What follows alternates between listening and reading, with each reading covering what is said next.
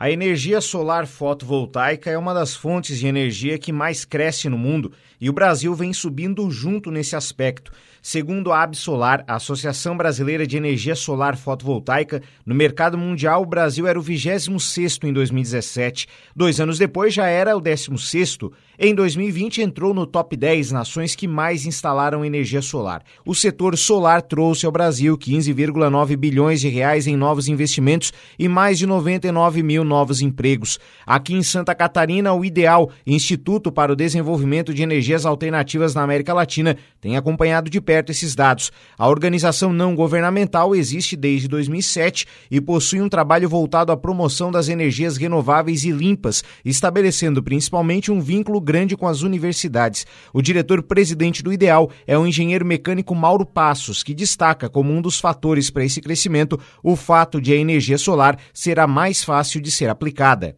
É uma tecnologia já conhecida e você pode colocar ela praticamente no mesmo lugar onde está o consumo. Por exemplo, no telhado de uma casa, de uma padaria, enfim. Você tem como gerar onde você está consumindo. Isso só a energia solar permite. O mercado também tem entendido assim. Os mais recentes leilões apresentaram a energia solar como a mais competitiva. Mauro sempre achou mais barato investir nessa modalidade e afirma que essa competitividade se deve a duas questões: as condições de insolação e de ventos. Claro que tem países como a China, por exemplo, a Alemanha, que ao longo de muitos anos atrás já vinham investindo nessas energias, que têm um potencial instalado maior do que nós. Mas, sob o ponto de vista de crescimento anual, o Brasil hoje lidera na questão eólica e também é um dos grandes players na questão solar, olhando o mundo como um todo. Dentro desse contexto, Santa Catarina também tem papel de destaque. Na nossa região, um dos casos de instituições que decidiram investir em captação de energia fotovoltaica foi o do Hospital São Donato, em Sara. O projeto está avaliado em 1,93 milhão de reais, recebendo já o aval do governo do estado.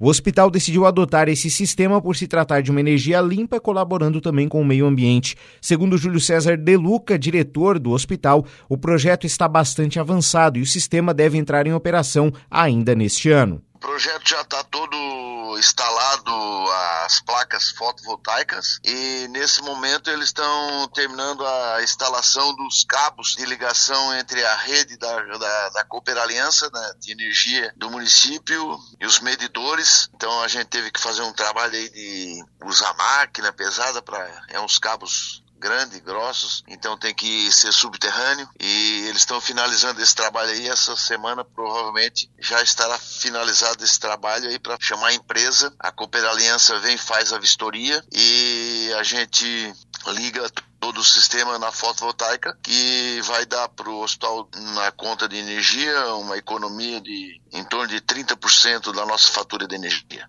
A gente acredita que até o final do ano, dia 30 de dezembro, provavelmente, o Cooperalance já tenha vindo fazer toda a vistoria e a gente está ligado na rede já com a nossa usina fotovoltaica, né? Esse tipo de projeto reforça uma opinião de Mauro Passos, do Instituto Ideal. A energia sempre vai ser cara, mas há vantagens também econômicas nas fontes renováveis, como a solar e a eólica não há a menor possibilidade da energia via ser barata, porque a energia que a gente usa, ela é muito de uh, recursos finitos.